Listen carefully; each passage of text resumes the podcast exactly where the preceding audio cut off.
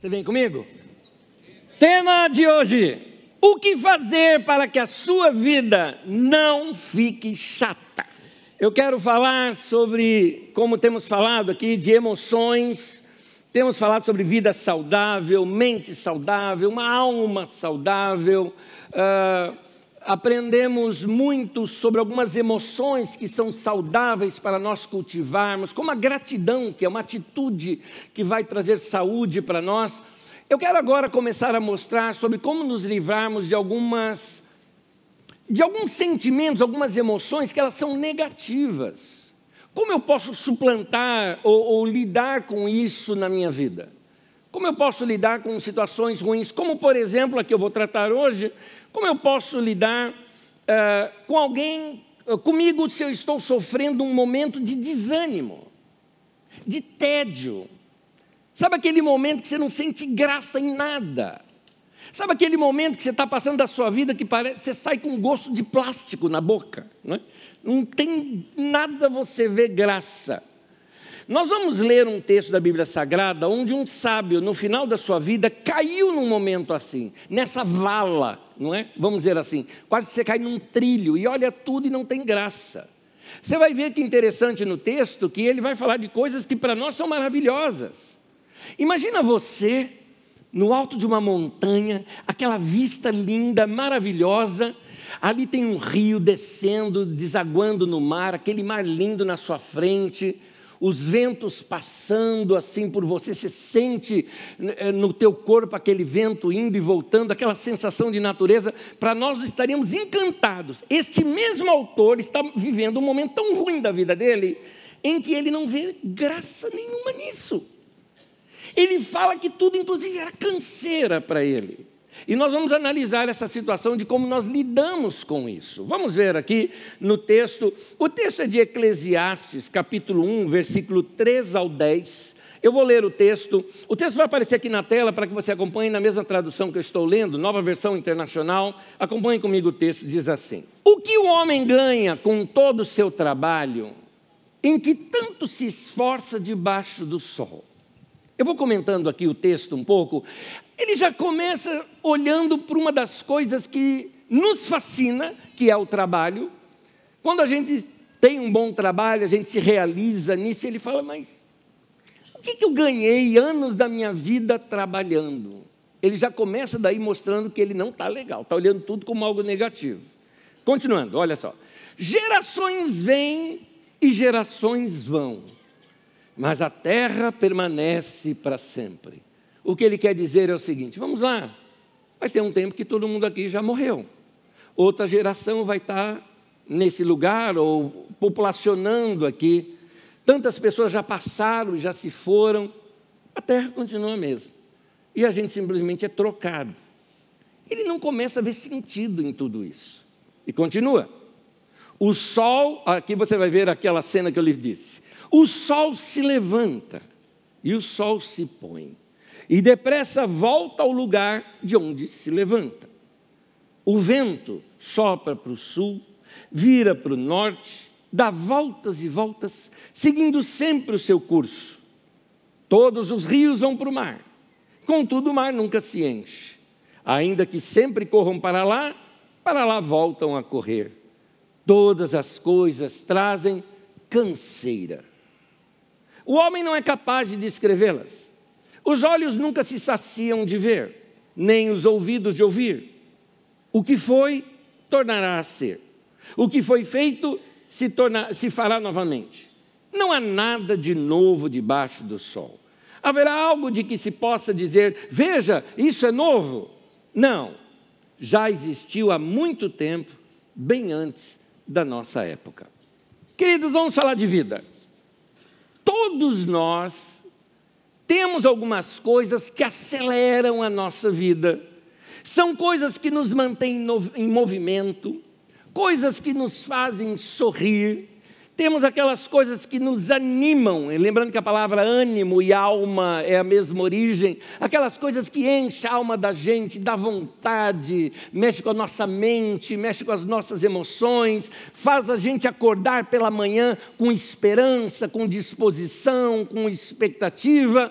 Quando nós perdemos estas coisas, nós então nos sentimos como este homem aqui, desmotivado, sem o impulso da vida sem alma, desanimado. Nossos corações, eles precisam estar preenchidos com alguma coisa que motive, uma boa causa, algo que vá além da nossa vida. Quando nós temos é, um, uma causa, aquilo que nós chamamos assim, é minha missão, é o meu chamado, Principalmente quando isso tem alguma relação com aquilo que nós entendemos como propósito de Deus para a vida da gente. Quando você tem isso, meu querido, aquilo te motiva, aquilo te, te dá prazer em, em se doar por algo. Todo mundo precisaria ter algo assim na sua vida, que, que, que leve além da sua vida, que te leve a, até a renunciar a algumas coisas por causa daquela paixão que você carrega no coração.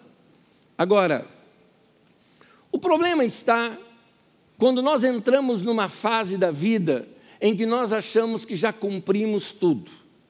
Isso acontece com quase todo mundo, períodos e períodos da vida, inclusive em áreas diferentes. Vou dar um exemplo para você. Se seu casamento já tem mais de 20 anos, eu te garanto que alguma vez no seu casamento você já entrou nessa chamada zona de conforto. Assim, estamos casados, está tudo bem. Então você se acostumou com aquela pessoa, já não tem mais aquela mesma paixão ou aquele mesmo ardor da novidade de um recém-casado. Eu me lembro hoje aqui pela manhã, terminado uma das mensagens, veio um casalzinho conversar comigo. E eles vieram conversar comigo e já estava assim meio rindo. Meio assim, pastor, querendo falar com o senhor. Eu falei, opa, o que, que vem de bom aí? Ele falou, vamos casar. Mas assim, uma empolgação.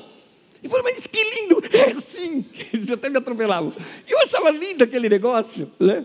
E, e, e, assim, oramos com eles, os abençoamos. Que, que coisa gostosa. Aí você pega uma outra cena. Um casal com mais de 20 anos de casado, estão tão acostumados um com o outro, que acorda de manhã, olha um para o outro e fala: Paz do Senhor, irmã. Cumprimenta como qualquer outro irmão em Cristo. São dois é, diretores da empresa chamada Lar, porque só conversam dos problemas do lar. Perderam algo que antes os motivava. Nós não podemos perder aqueles alicerces da nossa vida que geraram essas paixões paixões no bom sentido da palavra, esse ânimo, essa vontade de algo. Não podemos perder. Por exemplo, o que acontece com a figura número dois, que é uma figura fictícia que eu lhes contei aqui de um casal, e a figura número um, que era uma figura real, que eu vi hoje aqui, o casalzinho que ia se casar. Qual a diferença? A diferença é que o casal é, é, que chegou hoje aqui para conversar comigo estava em pleno namoro. E o casal de muitos anos de casado deixaram de praticar aquilo que os levou para o casamento, que foi exatamente o seu namoro. Então, é, é, veja bem, quando o casal perde isso, ele perde a razão de ser do casamento. Ele olha para o casamento e fala: é uma chatice, está sem graça e algumas vezes, algumas pessoas pensam que a opção é partir para uma outra. Meu querido, é só trocar de problema.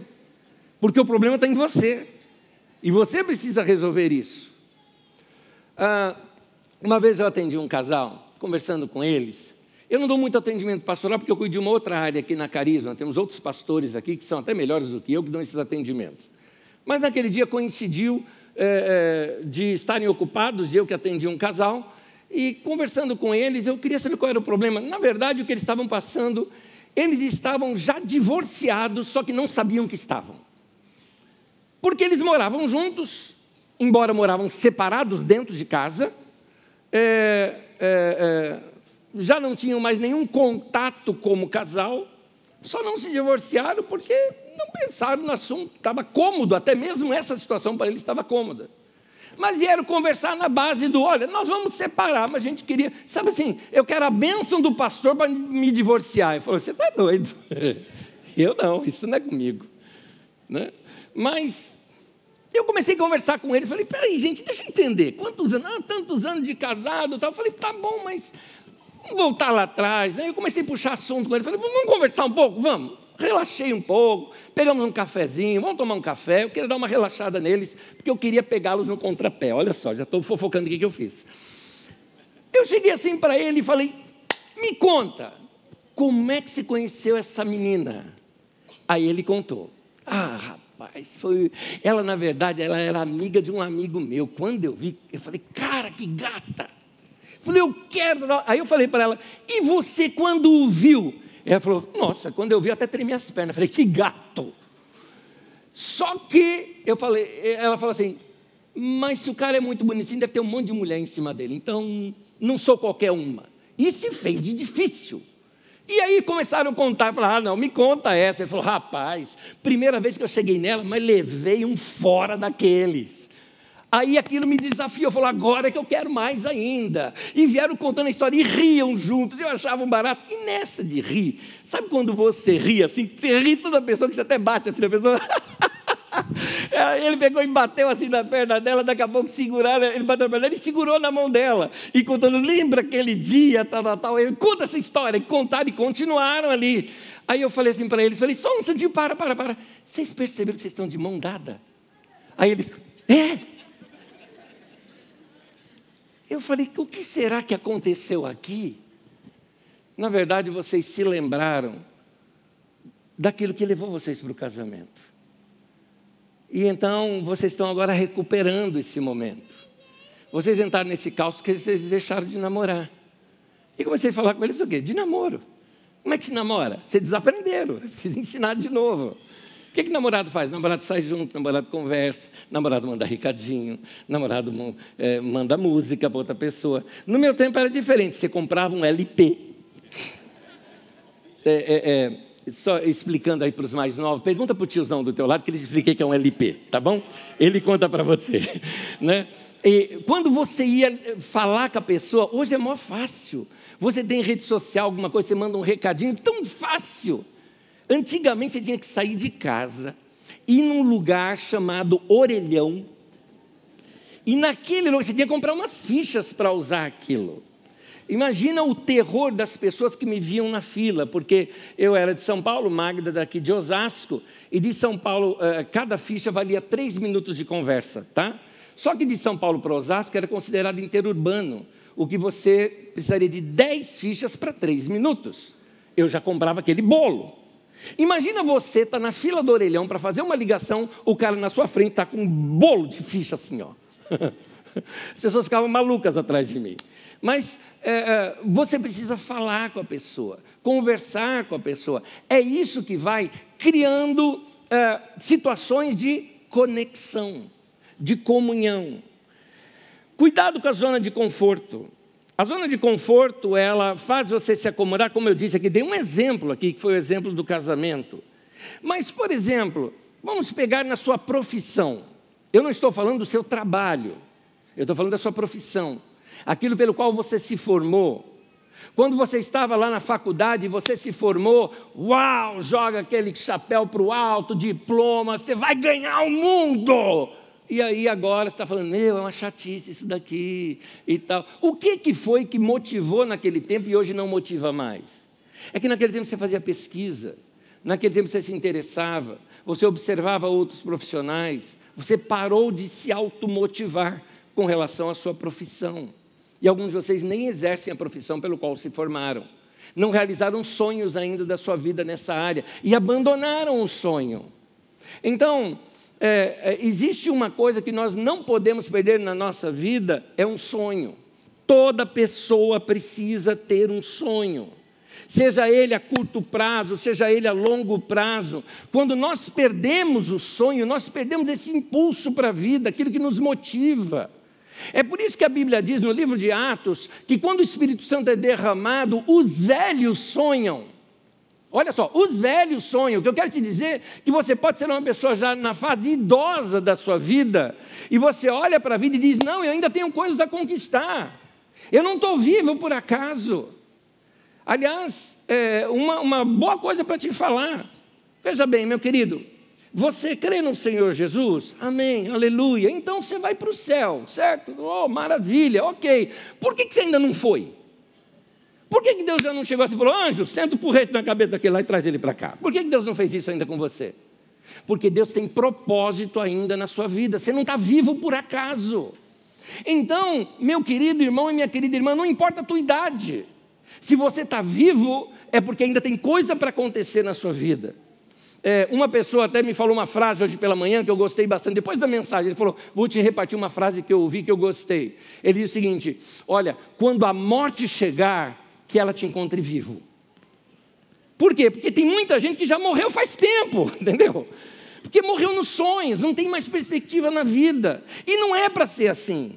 Não é porque eu vou para o céu um dia que eu vou viver um inferno aqui na terra. Se eu vou um dia, eu tenho que já preparar meu coração, eu tenho que ter conquista na minha vida, tenho que ter sonho.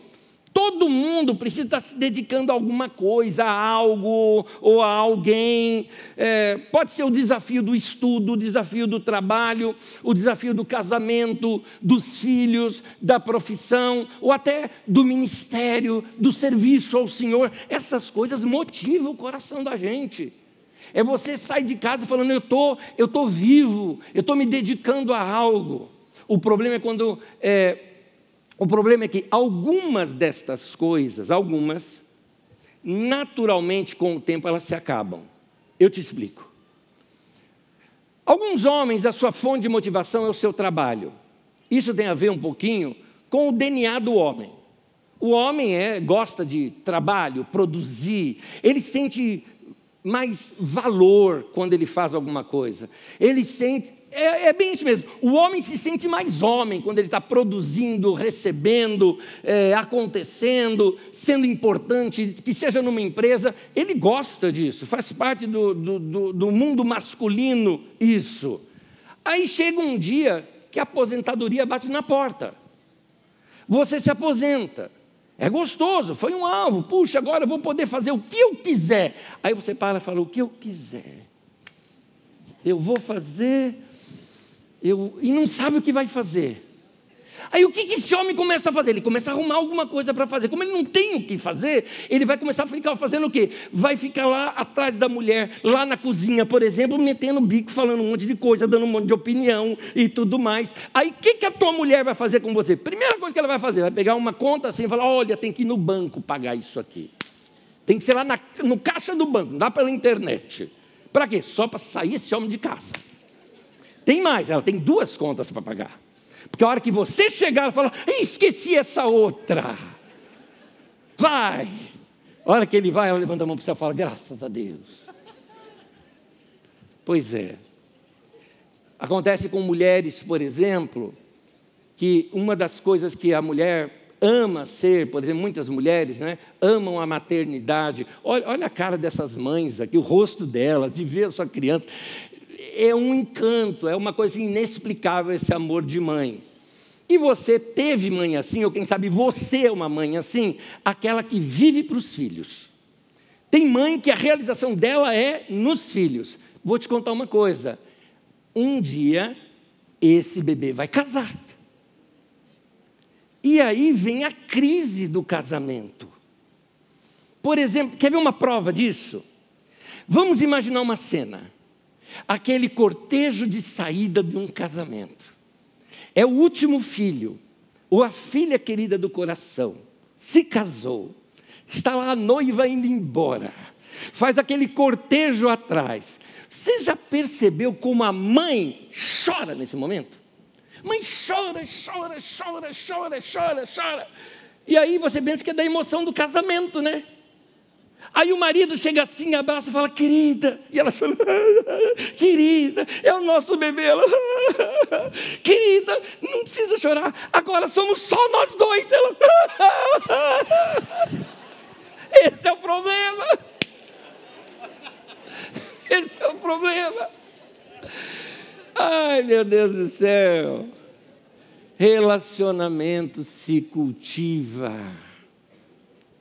E não cultiva quando se casa. A coisa começa lá atrás. Uma das coisas, eu, eu percebo que casais que se dão bem, muitas vezes, na sua maioria, são casais que talvez antes já foram grandes amigos, porque já tem aquele vínculo de conversa, de relacionamento. Dois casais aqui da nossa comunidade. Um tinha feito 60 anos de casado. Hoje ele já tem uns 65, 66, sei lá. E são uma fofura. Quando você os vê, todos bonitinhos, cheirosinhos, sempre de mão dada, tudo mais. E aí um dia eu perguntei para ele, eu falei, me conta, o que, que, te fez se apaixonar por essa mulher? 60 anos, com a mesma mulher, está ali, apaixonado. Ele marejou os olhinhos e falou: Ela é minha amiga. Eu perguntei para ela, ela disse a mesma coisa, em momentos separados. Um outro casal aqui na Carisma, que tinha 50 anos de casado, hoje tem mais. Eu perguntei para os dois juntos, qual é a parte mais forte dos relacionamentos de vocês? Um olhou para o outro e falou, nossa amizade. A gente se fala muito, a gente conversa muito entre nós. Queridos, vamos aprender isso agora? Não precisa chegar lá para você aprender e falar, agora temos que construir uma amizade. amizade você pode começar antes. Inclusive, seria até uma dica aí para você que é solteiro e solteira, é melhor dar uma olhadinha no encarte de amigos que você tem. Em vez de você ficar procurando pela internet um desconhecido e dar com os burros na água, e depois corre aqui no pastor, ai, pastor, deu tudo errado, era um canto e tudo mais. Ah, você se conhece quanto tempo? Ah, quatro dias. E, meu Deus. Então, é, é importante relacionamento. A propósito, deixa eu fazer uma perguntinha. Quantos de vocês aqui, é, primeira pergunta, quantos de vocês não são casados? Levanta a mão. Quem não é casado, ok, eu vou falar com vocês já já. Só que antes, deixa eu fazer uma segunda pergunta. E quantos de vocês, aqui não é só não ser casado, você está solteiro, você não é, não tem namorada, tal, tal, não tem namorado. Quantos? Levanta a mão. Isso, levanta bem alto, dá um tempinho, deixa os outros dar uma checada. Isso, isso, isso. Hoje, no culto da manhã, quando eu fiz isso, na saída, uma irmã chegou para mim e falou: Anésio, faz mais isso, irmã, faz mais isso. Eu falei para ela, irmã, frequenta os três cultos. Fica uma dica aqui para vocês. Se você que é solteiro, você fala, não, é, pastor, mas assim, ninguém é, é, é, ninguém, eu não encontro ninguém, não é que você não encontra ninguém, ninguém te encontra. Você está sumida, você está sumido. É tá solteiro. Chega cedo, gente, chega cedo. Vai lá na cafeteria, toma um café, senta ali, né, ali fora. Tem que ser visível, né? Senta, a pessoa vai chegando, lá, tudo bem, vai, vai, vai cumprimentando. Aquele momento do culto, cumprimenta o irmão aí do teu lado, maravilha, é agora, é agora, é agora. É isso. Quem não é visto não é. Precisa ser visto, meu irmão. Precisa ser visto. Aprende um pouquinho de marketing, vai te ajudar. Mas olha, uh, construa bons relacionamentos. E aqui eu não me refiro só na questão romântica, porque amigos ajudam muito, muito mesmo. Momentos difíceis da vida da gente, você vai descobrir, a Bíblia mesmo diz que é, na aflição você faz o amigo. A Bíblia diz que você às vezes encontra amigo que é mais precioso, vale muito mais do que um irmão. Então, é, esses amigos são construídos ao longo da vida. Não é uma coisa que aconteceu da noite para o dia, são anos de experiência, de conversa, de, de, de relação. Então, valorize seus amigos. Nós estamos na época dos descartáveis. Nós estamos na época em que a gente não valoriza contatos mais preciosos. Tudo hoje está internetico, entendeu? Ou seja, ao invés de você chegar assim para o seu amigo e falar, parabéns, que coisa linda, que conquista na sua vida. Não, você manda assim, ó, um like. Isso não é relacionamento. Então a gente precisa de mais contato, de estar juntos. São os amigos que vão ajudar a gente. A Bíblia até mesmo fala, e aqui não está falando só de relacionamento homem e mulher, Ali está falando até de, de situações, até de trabalho, fala, é melhor serem dois do que um. Mais adiante diz que quando um cai, o outro levanta, o outro ajuda. Nós precisamos encontrar essas pessoas que vão ser nossos parceiros em Cristo. Então, isso precisa do quê? De tempo. Aí você fala, Anésio, mas minha vida, olha, trabalho, estudo, eu não tenho tempo para nada. É esse o tema que eu vou abordar agora aqui com você. Porque, antes de, de tocar nesse ponto, deixa eu dizer uma coisa aqui para você. Na vida da gente, uh, vou falar uma frase: sem renovação, a nossa vida fica chata e acaba perdendo o seu encanto. Porque tudo ao nosso redor vai mudando. Como as estações do ano, elas vão mudando. E você precisa se adequar a cada uma delas. Então, que momento é esse que você está? Uh, aquele autor de Eclesiastes, naquele momento do livro, no final do livro ele muda essa perspectiva, mas no começo ele não vê sentido na vida. E ele não viu sentido por causa do desânimo que estava nele. Tudo ao redor era lindo e maravilhoso, mas o desânimo estava nele. Então, quando a gente passa por uma falta de emoção, cai na rotina, a, nossa vida acaba ficando chata e isso afeta, às vezes, até mesmo a nossa vida com Deus. Quando você veio, por exemplo, hoje aqui, alguns de vocês vieram automaticamente para a reunião. Não houve um preparo, não houve um desejo. É aquela sensação assim, né? É, domingo, tá, é, domingo, é, deu, né? vamos pro culto, né? Vamos pro culto, é legal, tá bom. Vem pro culto, pega o carro, vem, desce aqui, tá, tá. Ah, tem um cafezinho lá. Tomou café, daqui a pouco escuta, tum, tum, tum, tá. Ah, é hora de entrar pro culto, entrou aqui pro culto. Tá. Ah, daqui a pouco, vamos cantar, vamos cantar, aleluia, aleluia, cantou, cantou, tá bom, tá bom. Daqui a pouco, tema de hoje, tá, tá. Gente, e aí pega, vai embora. Não, gente. Tem que ter expectativa. Tem que ter aquele desejo de alguma coisa.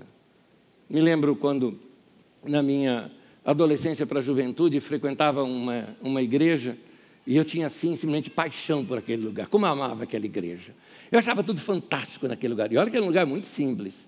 O pastor era demais, as músicas eram demais. E eu ficava assim, é, é, amando tudo. Chegava muito cedo no lugar.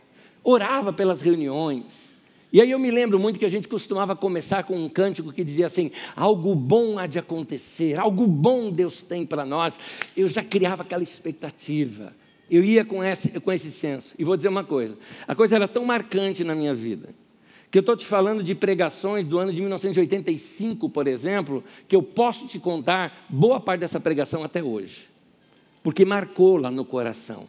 Então, vem com expectativa. Porque se você deixa a sua vida cair na rotina, o que acontece é que você vai perdendo esses valores para a vida. Mas aqui vamos entrar no, meu, no, no, assunto e que eu falei que vai ser um alicerce para a sua vida. São dois conselhos apenas, mas eu quero deixar bem claro. Se a sua vida está chata, eu quero recomendar aqui algumas coisas para você. Primeiro delas, organize melhor a sua vida, fazendo o melhor do seu tempo. Eu vou te explicar algo. Tem gente que quando começa, principalmente quando tem virada de ano, quando tem uma virada de ano, muitas pessoas fazem aqueles alvos para o ano novo, como se o ano novo fosse uma coisa mágica, não é? Vai virar o ano, tal, aquela coisa, conta 10, 9, 8, é, feliz ano novo, é, hoje é novo dia, né? E, e canta, tal, tal, e tal, ano novo, legal, eu vou conquistar, eu vou fazer. Eu vou aí ver o fevereiro já, você já não tem mais esse pique. E março, e você está fazendo as mesmas coisas que você fazia antes. Qual é o problema disso tudo? Falta de organização e planejamento. É isso. Mas a gente não tem que ter uma visão do que vamos fazer na vida. Sim, sim. Mas vamos lembrar da instrução bíblica. Vocês devem conhecer aquela história de Abraão. Deus chama Abraão fala para Abraão subir num alto monte e fala: Abraão, desde onde você está, olha para o norte, para o sul, para o leste, para o oeste, toda essa terra que você vê, você vai conquistar. Aí você pensa assim: sim, eu tenho uma visão de fazer isso, fazer aquilo, fazer aquilo. Você não entendeu o texto. O texto não começa assim, olha lá. O texto começa assim: desde onde você está. O que você não planejou foi o como você vai chegar lá. A visão, o alvo, o sonho tem que se ter, mas, meu querido, algum passo tem que ser tomado. Vou explicar isso na prática. E eu quero usar uma, um exemplo que talvez seja um exemplo muito comum para todos nós. Vou falar de uma coisa bem nossa, bem humana, bem natural nossa. Quer ver uma? Todos nós, eu acredito, queremos fazer aquela viagem dos sonhos. Tem um lugar que você gostaria de viajar? Isso vai servir bem como exemplo aqui agora. Tem esse lugar? Sabe aquele lugar que te encanta? Você fala, meu Deus do céu, um dia, um dia eu quero ir para esse lugar, joia. Alguns de vocês até falam, essa é minha visão, é o meu sonho, eu sonho com isso, eu olho lá na internet, eu vejo pessoas que já viajaram, eu vejo o lugar, cada vez me encanto mais. Joia, lindo isso. Minha pergunta: você tem passaporte? Não. então como é que você quer ir lá? É, você já tirou visto? Precisa? É. Tem uma outra coisa que precisa mais do que isso até: dinheiro. Você tem? Não. Inclusive, estou bem apertado nesse tempo. Pois é. Então, a questão não é que você tem ou não tem visão. A questão é que está precisando de organização do seu tempo. Por que do tempo eu estou falando e não do dinheiro? Porque para organizar o seu dinheiro, você precisa primeiro organizar o seu tempo. Porque você precisa separar um momento no seu mês para fazer algo chamado orçamento do mês. Coloca no papel. Isso é chato, gente. Não é gostoso, não. É chato. É chato. Pega ali todas as suas contas. Você tem que saber para onde que foi o seu dinheiro. Para onde que foi esse dinheiro? Ah, eu não sei. Olha, sumiu. Não, não sumiu. Você foi gastando e gastando sem anotar para onde que foi. Quanto que você gastou com comida, quanto você gastou com lazer, quanto você gastou de estacionamento, quanto você gastou é, com mensalidades de assinaturas que você faz pela internet, para assistir vídeos e tudo mais, e filmes. Quanto, que você, quanto dinheiro está indo para o ralo? Seria isso? Quanta torneira financeira está gotejando na sua vida aí? Você precisa fechar essas torneiras organizar a sua vida. A questão, meu querido, não é o quanto você ganha, a questão é como você gasta. Esse, essa é a questão. Então, quando você para e organiza isso na sua vida, aí você começa a ter o quê? Sabedoria para poder viver melhor. Eu dei um exemplo aqui que é de viagem, coisas financeiras, mas isso serve para cada área da nossa vida. Há um texto em Provérbios, Provérbios 17, versículo 24.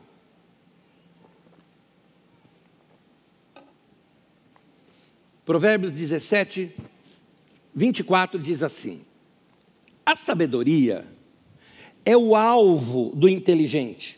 Ou seja, uma pessoa inteligente, ela deseja sabedoria, ela está olhando a sabedoria, é o que ela quer. Mas os olhos do insensato, o que, que eles acontece? Vagam pelas extremidades da terra. Não é? Ou seja, o insensato, ele, ele não faz planos, ele só sonha, só sonha. Meu querido, sabe o que a Bíblia diz? O preguiçoso deseja e nada tem. O preguiçoso só sonha, mas como ele não faz planos, ele não consegue sair do lugar. Olha essa frase: nossa falta de qualidade de vida é o resultado da desorganização do nosso tempo. O que, que eu quero dizer? Eu quero dizer que o sedentarismo é apenas uma consequência natural com a desorganização da sua agenda, porque você está assim desorganizado e não tem tempo para nada, não sobra tempo, por exemplo, vai para fazer exercício, para dormir bem, para comer com tranquilidade. O que, que acontece depois? O que acontece depois é que começa a estourar coisa no seu corpo, meu querido. Aí daqui a pouco você tem um desânimo que não tem nada a ver, inclusive, com o que eu estou falando, é um desânimo físico, porque o teu corpo não aguenta mais o peso que ele está carregando. É, essas coisas não têm a ver com dinheiro, tem a ver com organização do tempo. As escrituras elas nos mostram que quem consegue organizar melhor o seu tempo vai ser uma pessoa com sabedoria para viver para a vida. Dá uma olhadinha comigo em Salmo, número 90, versículo 12. Olha o que diz o texto. Ensina-nos a contar os nossos dias, para que o nosso coração alcance sabedoria.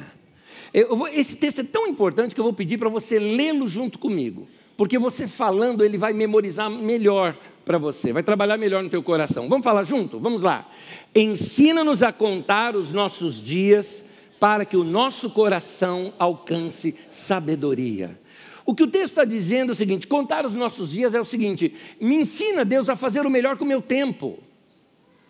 Porque, meu querido, você fala assim, mas Anete, você não conhece minha vida, eu não tenho tempo para nada. Mas, meu irmão, a pessoa do teu lado tem, o outro também tem, o outro também tem, o outro também tem, e todo mundo tem 24 horas. 24 horas é interessante. Tempo e o uso do tempo é a única coisa na qual Deus te deu soberania. Cada um faz o que quiser da sua vida. O que, que você está fazendo da sua que o outro consegue fazer e você não? Por que, você fala, ah, não, eu não tenho tempo para fa fazer uma caminhada, uma ginástica, um tempo para meditar, para estudar, eu não tenho, a outra pessoa tem. O que, que ela tem que ela organizou e que você não consegue se organizar? Então a organização, por isso que a Bíblia diz: ensina-me a organizar a minha vida, ensina-me a contar os meus dias, ensina-me a organizar melhor o meu tempo, porque fazendo isso eu vou conseguir alcançar sabedoria. Sabe qual é o problema? Nós aqui em São Paulo, virou chique a gente mostrar que está ocupado. Você já percebeu isso? É um mal de paulistano. Interessante, você encontra uma pessoa e fala, e aí meu, tudo bem? Bem paulistano, é? Fala, mano, certo? Tudo bem? O cara, tudo, como é que tá a vida? Ah, cara, estou muito ocupado, mano. Estou assim trabalhando muito, cara, estou trabalhando demais. E aí o que, que você ainda fala? O cara está se acabando.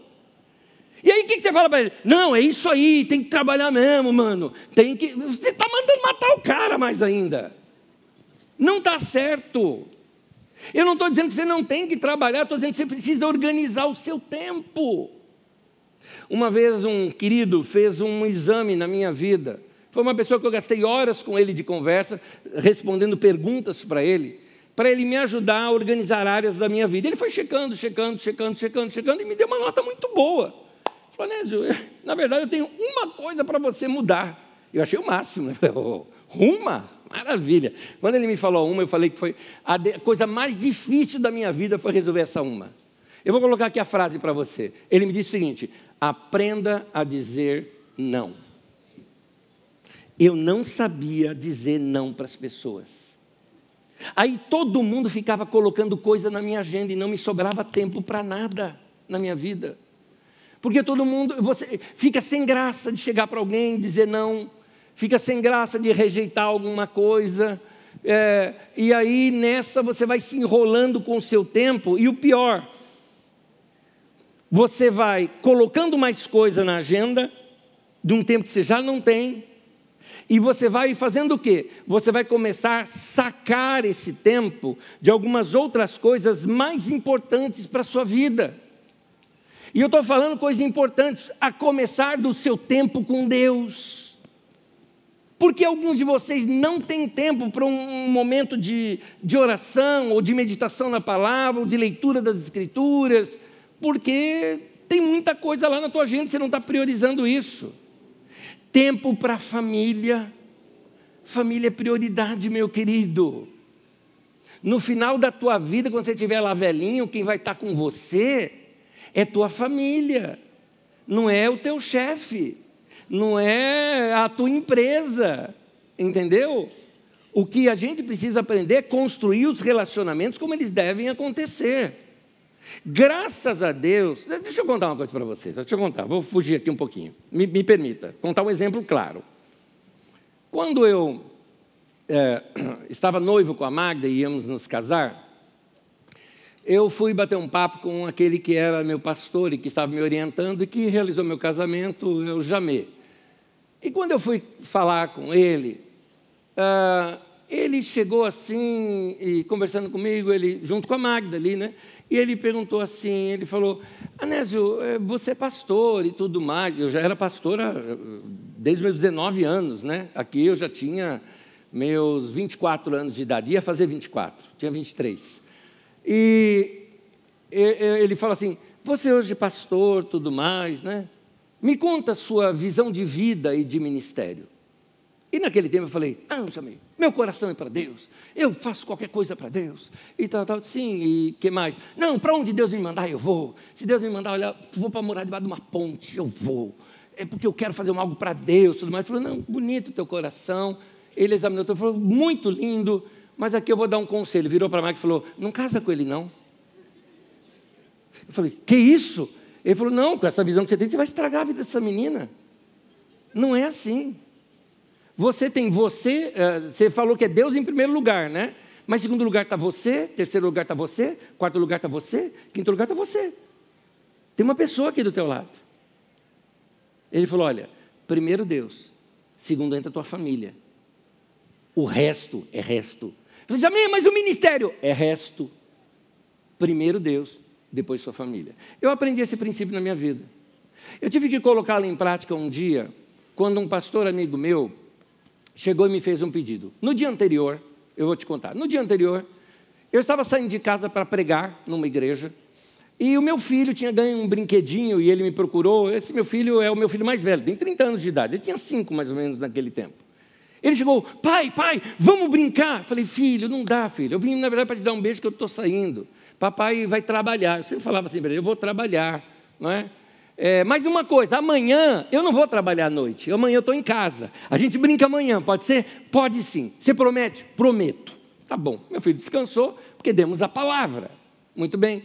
No dia seguinte, que seria o tal dia que a noite eu iria brincar com ele, é, um amigo me liga. Fala, Nésio, um pastor aqui da cidade, muito querido. Ele fala, Nésio, tudo bem? Tal, tal. Eu falei, e aí, como é que está a conferência? Vai ter uma conferência na igreja dele, que começa hoje. Ele falou, pois é, disso que eu quero falar. Sabe o pregador tal, um norte-americano, que vinha aqui com um monte de, de, de nomes e tal. Ele falou, então, atrasou o voo. E o povo vai estar lá hoje. Me ajuda. Vem lá pregar para a gente. O povo já te conhece. Aí eu parei e falei, irmão, não posso. Mas, Denise, o que, que tem depois? Eu falei, eu tenho um compromisso. Eu prometi para o meu filho que eu ia brincar com ele. Alguns de vocês estão me ouvindo estão falando: não acredito, que pastor é esse? Deixando de pregar a santa palavra de Deus para ficar brincando com a criança dentro de casa. É, é. Sabe por quê? Porque para pregar lá a palavra de Deus, tem outro. Tanto que arrumou. Tinha outra pessoa para pregar lá. Mas para ser pai do meu filho, eu não quero um segundo, só tem eu. Entendeu? Só tem eu para ser pai dele. E eu queria que o meu filho, educar o meu filho, para ele confiar na palavra, saber o que é sim, sim, não, não, na prática. Eu tinha dado minha palavra para ele. Se eu trocasse isso, meu filho ia sempre olhar a igreja como sendo a outra que roubou o pai dele, entendeu? Então, meu filho é, é, passou a acreditar, eu já acreditava, mas firmou nele. Quando meu pai fala, ele cumpre. Então é importante a gente ter prioridades dentro da nossa vida. Uh, quantos de vocês aqui são pais? Vocês viram aqui várias criancinhas pequenas. Quantos de vocês são pais de crianças, vamos colocar assim, abaixo de sete anos de idade? Quantos de vocês? Ah, bastante aqui, bastante. Quer alguns conselhos rápidos? Aperta, cheira, rola junto, brinca. Cheira muito, porque esse cheirinho sai, é igual carro novo, né? Tem hora que não tem mais cheiro. Tem outros, eu tenho filho de 21, filho de 30, são outros cheiros. Né? Mas é sempre filho, não tem jeito. A gente continua abraçando, beijando do mesmo jeito. Mas eu quero te dizer uma coisa, presta atenção, pai e mãe, presta atenção nisso. Se você não brinca com seus filhos, e agora de qualquer idade, se você não tem tempo de lazer gostoso com seus filhos, se a casa só briga e cobrança, se você não tem momentos assim de lazer gostoso, de bate-papo com seus filhos, o que te faz acreditar que depois de casado eles vão querer vir te visitar? Está entendendo? Você precisa começar a gerar neles saudade. A casa da mãe tem que cheirar bolo. A casa lá do pai e da mãe tem que cheirar, sabe, brincadeira, lugar gostoso, lugar de diversão, lugar que eles vão querer voltar depois. E tem mais, não está nem no meu esboço aqui que eu quero te falar, tem mais. Pai e mãe, quer um conselho para gerar algo sólido na vida do seu filho? Você sabe muito bem que a instrução da palavra de Deus dada na igreja é algo muito bom para o seu filho. Você sabe disso. Eu sei na minha vida as instruções que minhas professoras da minha escola dominical que eu participava, como aquilo foi importante para a minha vida. Portanto, pai e mãe, faz favor, todo domingo você precisa vir para a igreja, meu irmão. Eu tenho que te falar isso. Sabe por quê? Porque se você, ah, domingo que vem eu não vou, ah, não está legal, já fomos né, no domingo passado, na cabeça da criança ela está assim, igreja não é algo importante para o meu pai e para minha mãe, por que vai ser importante para mim? Olha o que você está gerando na cabeça dos seus filhos. Então, se você, olha o que a Bíblia diz, ensina a criança no caminho que deve andar, quando ele for velho ele vai se lembrar disso. E a maneira de ensinar é pelo exemplo. Então, querido, vai lá, mostra para eles que é importante esse tempo. Vamos lá, mais um conselho para você. Segundo e último, organize melhor os seus dias para viver bem a sua vida. Olha só, você, você já percebeu que no mês que vem já é Natal?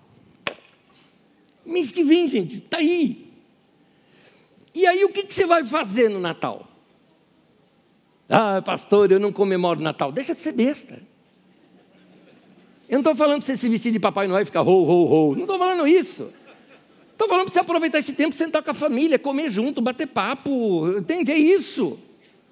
Gente, com planejamento. Por que eu estou falando isso para você hoje? Nós estamos em novembro. Claro, eu estou te falando isso hoje porque eu estou te falando de planejamento. Porque se você planeja ter um momento gostoso no final do ano, com planejamento, esse final de ano, meu irmão, pode ser o melhor que você e a sua família já tiveram até agora. Se planeja. Dá para juntar de novo essa turma que se dividiu toda, sabe aqueles amarelinhos e os vermelhinhos que não se davam? Lembra disso? Que só brigavam por causa de política? Pois bem, nós não estamos em ano disso, agora dá. Agora dá, aproveita esse ano, que não tem ninguém para eleger, não é? Então, é, é, vamos aproveitar esse tempo, porque para muita gente o final do ano é depressivo. Porque ele não se preparou. Ele trabalha acelerado, acelerado, acelerado. Quando ele vê, já é o final do ano. Aí ele para. Quando para, o corpo reage. O corpo fala: Eu estou cansado, não aguento mais nada. Aí ele começa a olhar para a vida e falar: Meu Deus, o ano passou, não fiz nada. Aí cai em depressão, não tenha dúvida. Aí ele vai sentar e vai ouvir a música lá. Então é Natal. Meu Deus do céu. É, será que todo ano precisa ser assim? A minha resposta já sabe, é não. Você pode se organizar com planejamento. O seu final de ano pode ser muito gostoso, desde que você não deixe tudo para a última hora. Deixa para a última hora e você vai assim ser horrível final de ano. Final de ano as pessoas ficam malucas. Ainda mais você que não se prepara, aí chegou no dia 23, você fala assim: ah, vamos reunir a família aí no dia 25, vamos sair correndo, vamos no mercado. Meu irmão, você já foi em mercado é, pleno dia 23, antes do Natal? Eu já fui, nós já fizemos isso, comer de casamento já fizemos isso. A gente vê gente roubando o produto do carrinho do outro, entendeu? porque não tem mais na prateleira. Você fica maluco, e se você vai em shopping, então, você fica maluco, você começa a perseguir pessoas no estacionamento. Você já percebeu isso? Que não tem vaga, então você vai com o carro assim, vê uma pessoa, você começa a seguir a pessoa, você fica maluco. Não deixa para a última hora. Final de ano a gente precisa aproveitar esse tempo que vai dar aquela desacelerada. Duas coisas para você fazer. O final do ano precisa ser um tempo de reflexão. Se nós não refletirmos o que nós fizemos ao longo do ano, nós podemos repetir os mesmos fracassos no próximo ano. Ou a gente aprende com a história desse ano, ou nós vamos repetir os fracassos do ano que vem mas também tem coisa boa. Ao mesmo tempo é bom a gente se esforçar do seguinte: vamos, é, é, vamos pensar o seguinte: tem tanta coisa que eu, que eu, que eu fiz bem nesse ano e que injustamente está caindo no esquecimento, porque eu vivo uma vida corrida. Tenta se lembrar quanta coisa boa aconteceu nesse ano. Quantos acontecimentos foram marcantes para você nesse ano? Você não precisa pensar isso lá no final do ano, começa já a pensar desde agora para criar uma expectativa do que você vai ter para conversar com as pessoas. Relembre os bons momentos. Segundo conselho, o final do ano precisa ser um tempo de comunhão. A nossa família, que tanto nos doou para o trabalho, para os estudos, merecem agora um pouco mais de nossa presença. Quantos de vocês ainda têm pais vivos? Quem aqui tem pai vivo? Sabe o que, que o pai e a mãe espera de você? Não é presente dado de última hora, não, querido. Pai e mãe espera de você ser amado. É isso que eles querem. Pai e mãe quer isso, quer se sentir que é amado. Aí você vai descobrir como que é isso. Cada um tem um modo de ser, se sentir amado. Então, dê da sua presença para eles. Então, programe melhor o seu final do ano. Faz aquele almoço caprichado, bem planejado, bem organizado, sabe? Pratos deliciosos. Porque você se organizou, até dá para dar um presentinho para um e para outro, ali ou para todos, quem sabe. E certamente você vai produzir aqueles momentos, vamos falar uma linguagem de hoje, momentos instagramáveis, né? Vamos produzir. Verdade. Momentos que a gente vai registrar e vai nos encantar todas as vezes que vemos essas fotos. Tanta gente boa que passou pela nossa vida. Vai chegando no final do ano, é hora de você recuperar, sabe? Talvez um telefonema, talvez até marcar um almoço com aquele amigo, aquela amiga que você gosta, mas faz tempo que não bate um papo junto, só para poder reconectar. Antigamente a gente pegava e a gente escrevia cartão, lembra? Mandava cartão de Natal. Eu não estou dizendo aqui que a gente tem que voltar a fazer isso, porque esse, esse tempo quase que não volta mais. Mas, veja bem, melhor que você simplesmente mandar um gifzinho dizendo ali, Feliz Natal, ho, ho, ho. Ô, oh, gente, vai lá, fala com a pessoa, manda um recado é, que não seja copy-paste, né? Você já, você, já recebeu recado assim? Você já recebeu? Alguém você pega assim o celular e fala: Olha, recebi um recado de fulano. A pessoa do teu lado falou: Olha, eu também. Aí você lê, é o mesmo. pois é. Queridos, se nós fizermos isso, certamente esses tempos não vão ser desperdiçados. Vai ser um investimento em algo maravilhoso chamado relacionamento. Amém. Vamos ficar em pé, eu quero ler um último texto com vocês. Esse texto é uma poesia, nesse mesmo livro que nós lemos de Eclesiastes. E ele vai falar sobre o tempo. E ele mostra que há um tempo para cada propósito debaixo do céu. Dá para a gente fazer isso. Veja bem esse texto comigo. Eclesiastes capítulo 3, versículo 1 a 8 diz assim: Para tudo há uma ocasião certa, há um tempo certo para cada propósito debaixo do céu. Tempo de nascer e tempo de morrer tempo de plantar e tempo de arrancar o que se plantou, tempo de matar, tempo de curar, tempo de derrubar, tempo de construir, tempo de chorar e tempo de rir, tempo de plantear e tempo de dançar, tempo de espalhar pedras e tempo de ajuntá-las, tempo de abraçar e tempo de se conter, tempo de procurar e tempo de desistir, tempo de guardar e tempo de jogar fora tempo de rasgar e tempo de costurar, tempo de calar e tempo de se falar, tempo de amar e tempo de odiar, tempo de lutar e tempo de viver em paz. Mas há tempo para tudo. Se você se organizar, você vai começar a compreender que tempo é esse.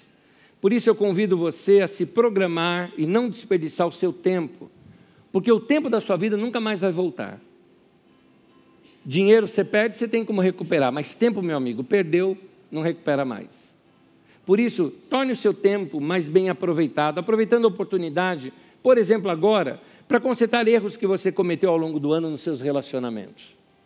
Você tem chance ainda de tornar o seu final de ano, ele não se tornar um final de ano sem graça, onde você vai poder procurar as pessoas e não sentir em dívida com elas. Então, se você fizer isso, você vai estar preparando a sua vida, guarde essas três palavras. Primeiro, para um tempo melhor. E vai passar a ver a sua vida com muito mais esperança e também com seus sonhos renovados. Tempo melhor, esperança e sonhos renovados. Amém? Põe tua mão no peito, eu quero orar com você. Querido Senhor, abençoa o teu povo, Senhor. Abençoa a tua igreja. Querido Deus, Abençoa o teu povo, dando ao teu povo criatividade, ideias novas. Que eles sigam os conselhos que eles perceberam aqui na tua palavra, aquilo que teu Espírito Santo falou no coração de cada um, que isso não se perca, mas que comecem a se organizar para que este ano seja, até agora, o melhor ano de suas vidas. Que esse final de ano seja marcante para cada um desses irmãos e irmãs.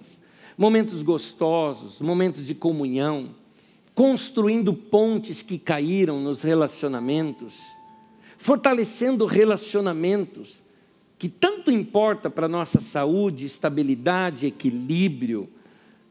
Pai querido, abençoa o teu povo. Que possamos já começar isso nessa semana. Eu oro pelos casais que se apaixonem novamente. Eu oro pelos meus irmãos que são solteiros, que formem amizades duradouras, não descartáveis. Eu oro, Senhor, pela tua igreja, para que seja um povo organizado e possa viver de coração aberto e mente aberta para o Senhor, trazendo o Senhor para o seu dia a dia com criatividade, experimentando o Senhor nos relacionamentos humanos. Que a boa mão do Senhor esteja sobre nós aqui, em nome de Jesus. Amém e amém. Que a graça do Senhor Jesus esteja sobre a sua vida. Que o amor de Deus, o nosso Pai, enche o teu coração. E que a comunhão do Espírito Santo te inspire para o seu dia a dia. Desde agora e para sempre. Amém. Deus te abençoe. Até domingo que vem. Graça e paz.